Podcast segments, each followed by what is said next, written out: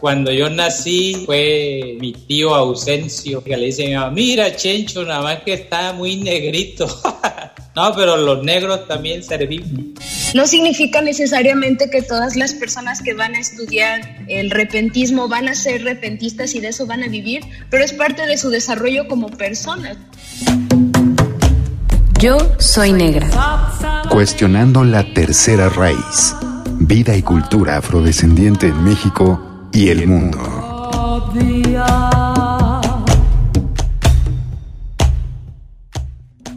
Hola a todos, todas, todes. Les damos la bienvenida a este episodio de Yo Soy Negra, cuestionando la tercera raíz. Y el día de hoy estaremos hablando sobre la décima y el repentismo del son jarocho. Para ello hemos invitado a Mauro Domínguez Medina. Mauro Domínguez Medina nació en Oaxaca en 1971, es decimista y repentista, fundador del primer taller de improvisación en Loma Bonita, Oaxaca, participó en el primer encuentro de formadores en Medellín, Colombia, el tercer encuentro danzario del Caribe en República Dominicana, así como festivales nacionales e internacionales. Ha publicado los libros El urdimbre del viento, Décimas desde la selva, publicado por el Gobierno de la República, y un folleto de cultura segura, así como en diversas discografías. El gobierno de Veracruz lo distinguió con la medalla Cházaro Lagos por su trayectoria en la versificación.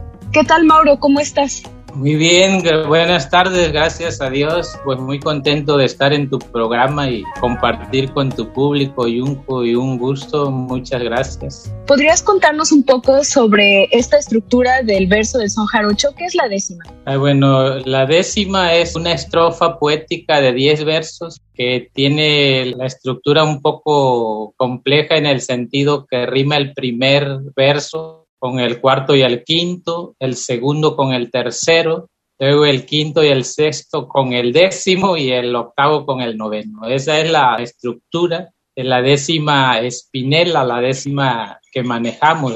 Eh, en el son jarocho, bueno, pues se manejan diferentes estrofas, la cuarteta, la quintilla y también diferentes métricas por el ritmo de cada son se acomodan diferentes medidas del verso. Hay versos de seis sílabas nada más, hay versos de siete sílabas y el octosílabo, que es la métrica por excelencia que se usa, y la décima también tiene esa medida, el octosílabo. Un estudioso del lenguaje de la décima que decía que si nosotros en español no estuviéramos estructurados en el octosílabo, sería para nosotros imposible improvisar una décima, porque esa cadencia que tiene esa medida, pues nos facilita mucho la improvisación. ¿Podrías contarnos un poco sobre el origen de la décima o los orígenes más bien? Pues la décima se le atribuye al español Vicente Espinel. Realmente el que la bautizó como Espinela fue un amigo de él, un dramaturgo español, y llega acá nosotros, pues como muchas cosas que llegaron de España la Nueva España, ¿verdad? La décima allá en España nace como de una forma poética culta, pero al pasar a América, eh, después de un tiempo la adopta la gente del campo, que le gustaba esa estrofa para expresarse, pero era en sí gente sin preparación académica entonces la décima se vuelve más popular y la abraza el pueblo y eso fue este, no solamente el caso de México, sino todo Latinoamérica.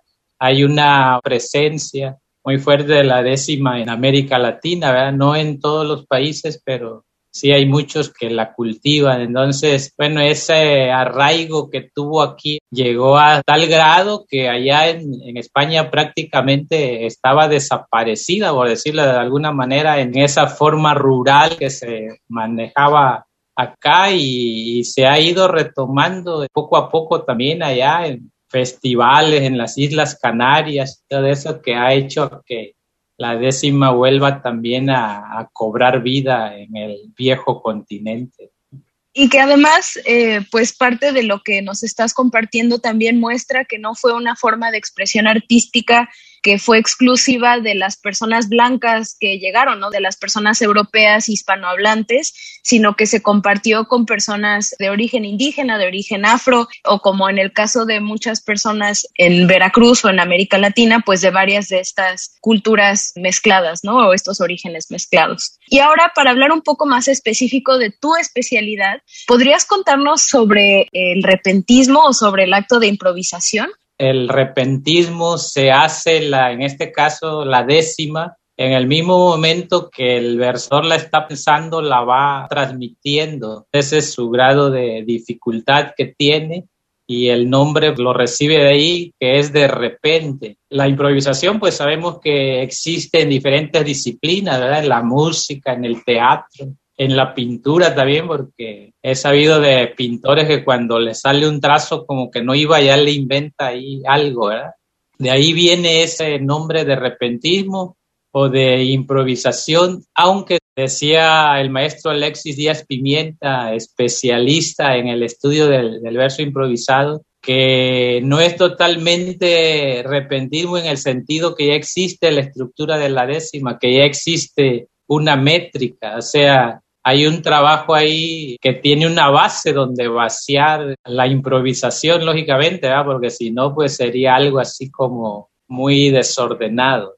Y en ese sentido, ¿podrías contarnos tú cómo aprendiste esta forma de improvisación? ¿A ti quién te enseñó o cómo te acercaste a esta forma de versar? Yo me empecé a aprender versos de la tradición popular, por ejemplo, a mi casa llegaban los señores jaraneros tocando la, la, rama navideña, ¿no? Entonces ahí se decían versos, villancicos, pero también algunos componían unas cuartetas, unos que otros versos. Entonces yo me empecé a aprender esos versos, los versos tradicionales. Ahora con el tiempo supe que eso se le llama mnemotecnia, que le cargas a la mente esa métrica, esa armonía esas rimas que luego va a ser el material que te va a servir a ti, no para plagiar, sino para hacer también tus propios versos, hacer tu propia improvisación. Pero yo podría decirse que fui un improvisador tardío en el sentido de que yo me mantuve ajeno a la tradición del son jarocho. Eh, había como una recesión del son, había como que estaba en stand-by, había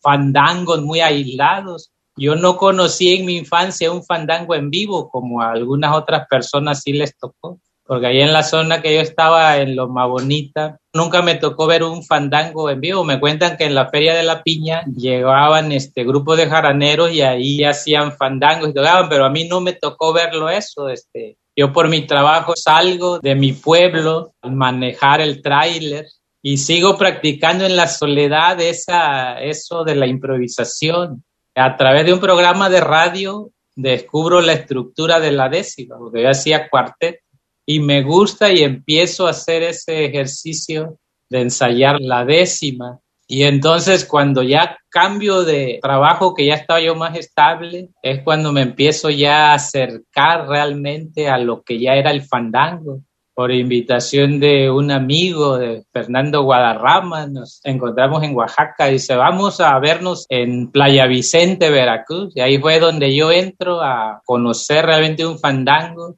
y donde ya como que la improvisación estaba en su hábitat, ¿no?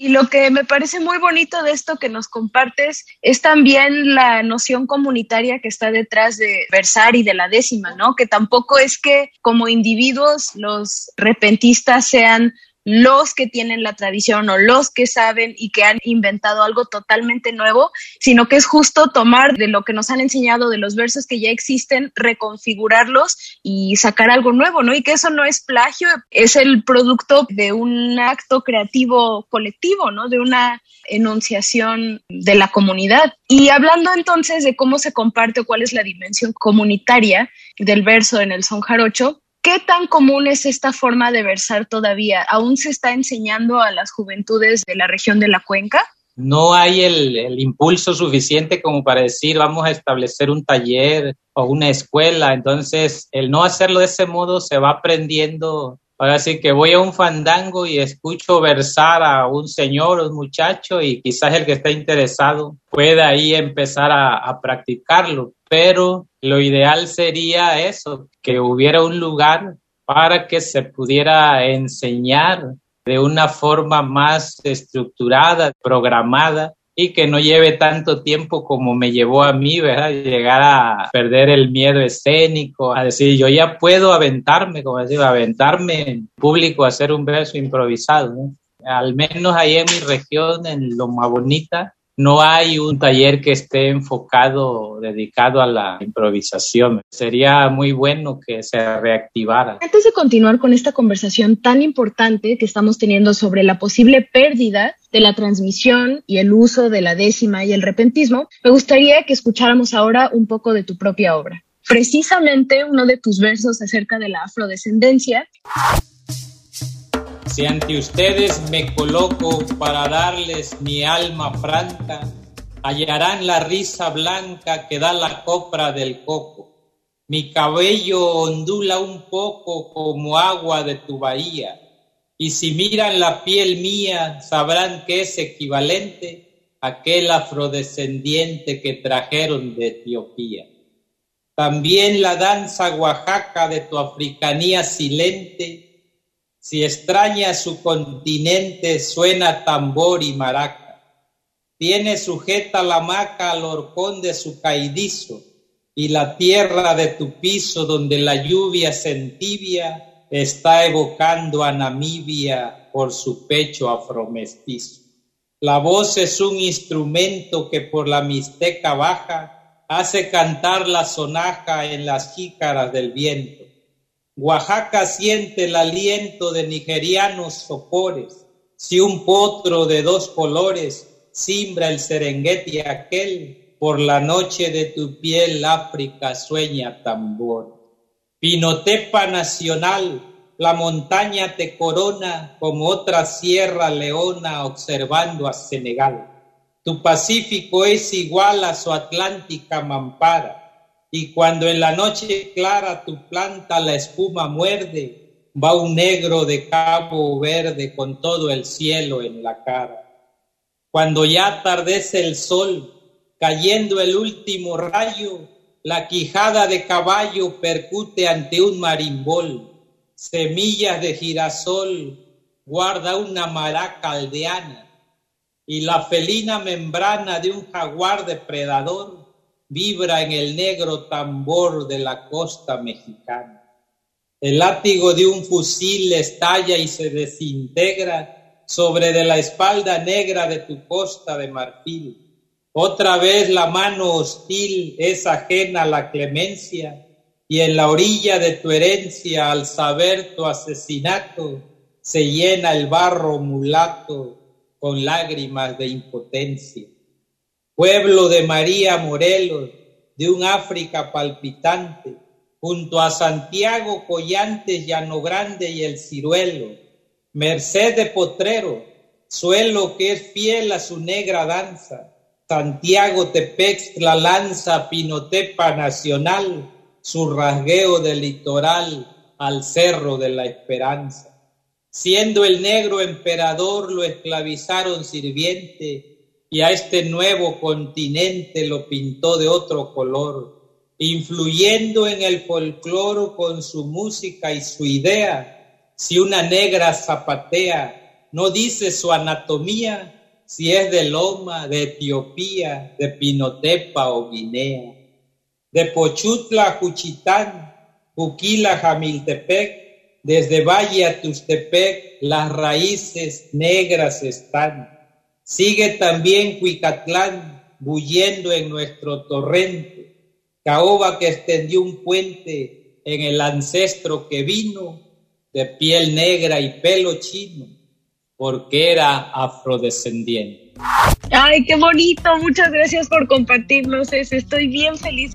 Y pensando en este matiz, quisiera preguntarte, ¿cómo influye tu lugar de enunciación como hombre negro en la creación de tus versos? Como me crecí rodeado de la gente de mi mismo color, nunca estuve así consciente de que hubiera una diferencia, ¿no? Pero este, tu entorno cultural tu entorno donde te desarrollas, pues siempre va, va a influir en, en el trabajo que haces. Eh, quizás muchas veces no soy muy consciente de mi color, como me veo todos los días, ya estoy ya estoy acostumbrado, pero sí he hecho algunos versos así donde hacen alusión quizás al color de, mi piel, que por cierto es un orgullo, decir, a mí me tostó el sol del sotavento, ¿no? Y algo así, una anécdota así que me llega ahorita a la cabeza que recuerdo es que cuando yo nací, eh, mi madre es una mujer de color blanco, mi padre es negro, es moreno, yo soy el más negrito de la casa. Entonces, cuando yo nací, dice mi mamá que fue mi tío Ausencio a, a verme ahí al hospital, a ver al nuevo integrante de la familia y que le dice mi mamá, mira, Chencho, nada más que está muy negrito. y le dice mi tío, como él era también todavía más moreno que mi papá, dice, no, pero los negros también servimos. Y eso me hace pensar un poco en que como uno mismo como que asume esos conceptos, ¿verdad? De que este está más clarito, este está más negrito y así. Pero pues yo siempre toda la creación que hago es basada en mi entorno. Soy una especie también como de cronista de, de mi entorno en verso y pues claro que sí influye mi ser negro, aunque quizás eh, sea inconscientemente. Y que además creo que todo se va conectando de una manera muy bonita esto que mencionas, porque pues la crónica incluye esta afrodescendencia, ¿no? Digamos físicamente, cómo te mueves por el mundo, que eh, algo que ha coincidido con lo que han dicho varias personas invitadas hasta ahora en el programa es esto, ¿no? Que han crecido en espacios donde su negritud no les distinguía de las demás personas porque vivían en comunidades o en espacios negros o afrodescendientes y no fue hasta que tuvieron que salir para estudiar o para trabajar o por cualquier otra situación que se dieron cuenta de esa dimensión de la negritud, de que en especial en muchas partes de México somos percibidos como un otro, ¿no? Como un diferente, incluso a veces como extranjeros que entonces esta labor que tú haces de registro de la historia de tu comunidad, de tu región, pues es parte también de registrar la afrodescendencia, ¿no? Y cómo la afrodescendencia es tan cotidiana para ti, para las personas de tu comunidad, que para alguien eh, externo podría parecer inconsciente, pero siempre está ahí muy presente y eso me parece una una dimensión muy bonita, ¿no? La negritud y la afrodescendencia pues son finalmente parte de nuestras cotidianidades y parte de nuestra identidad, aunque no se nos haga obvio hasta que tenemos que salir de la propia comunidad. Quisiera preguntarte, ¿qué crees que hace falta para poder preservar y transmitir la décima y el repentismo en la región de la cuenca?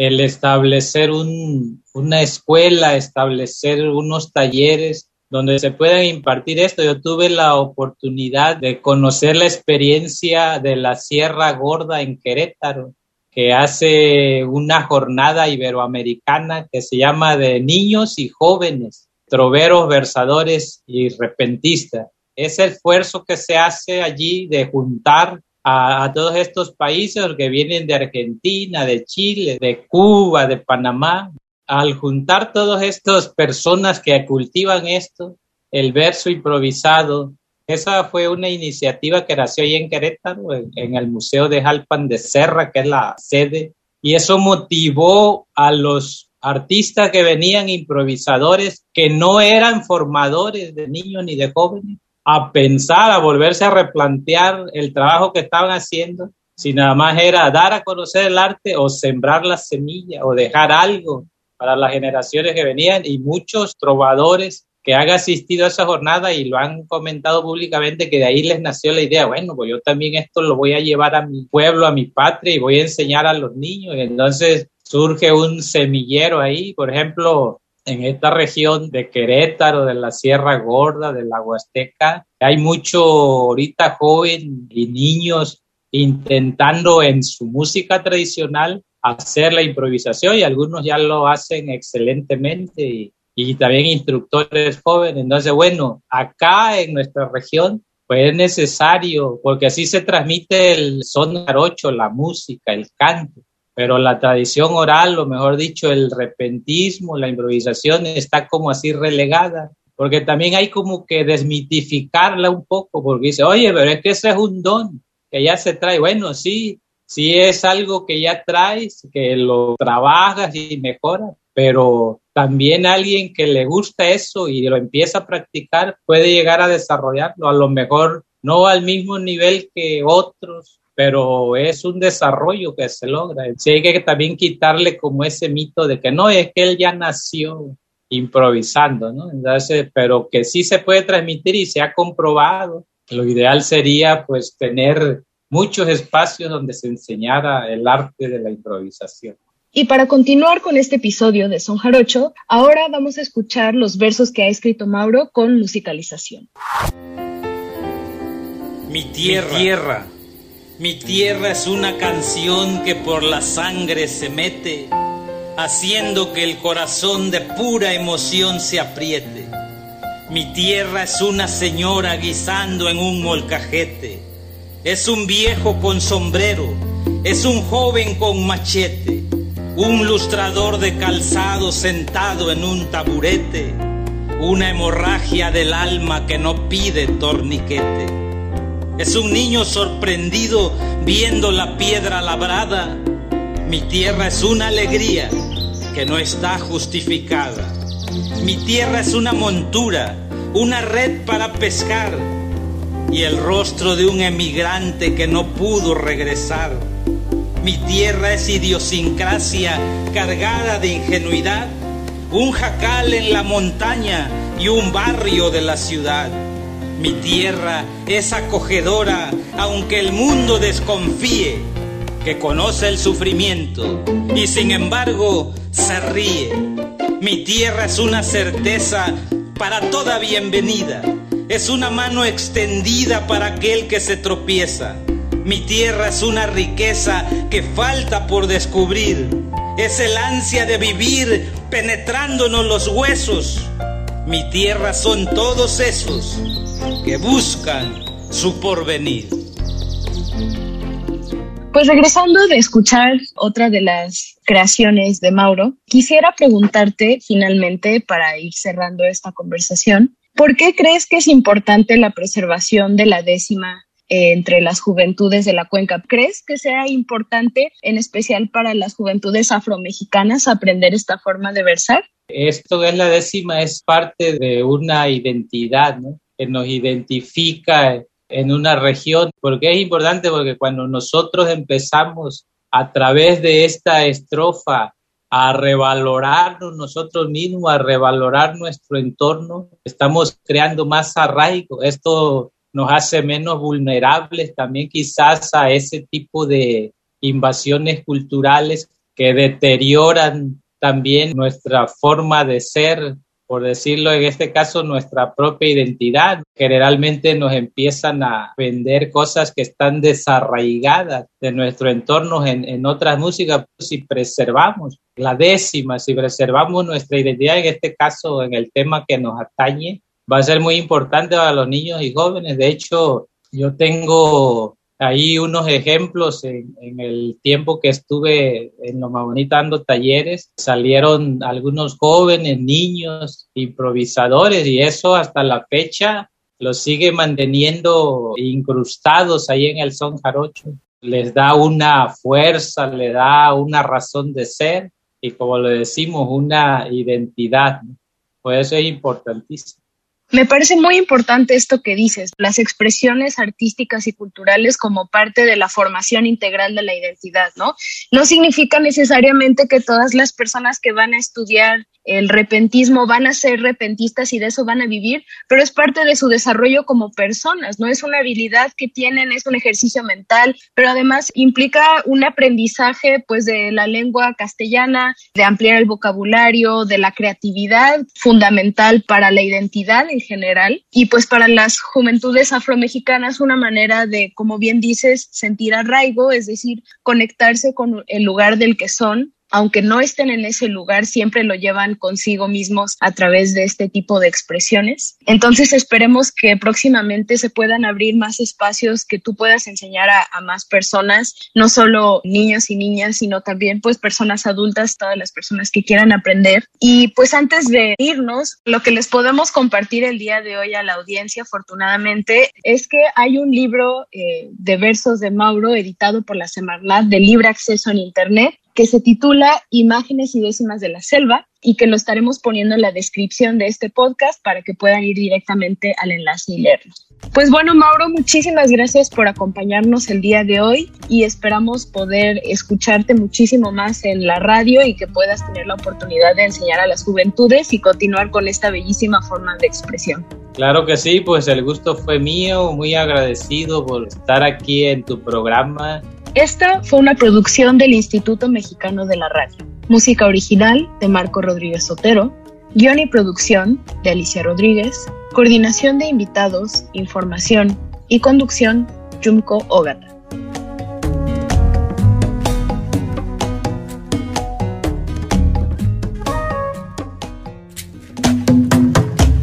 Yo soy negra.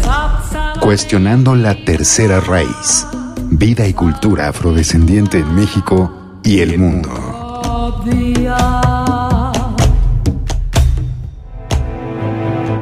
Grupo Imer. Somos Radio Pública.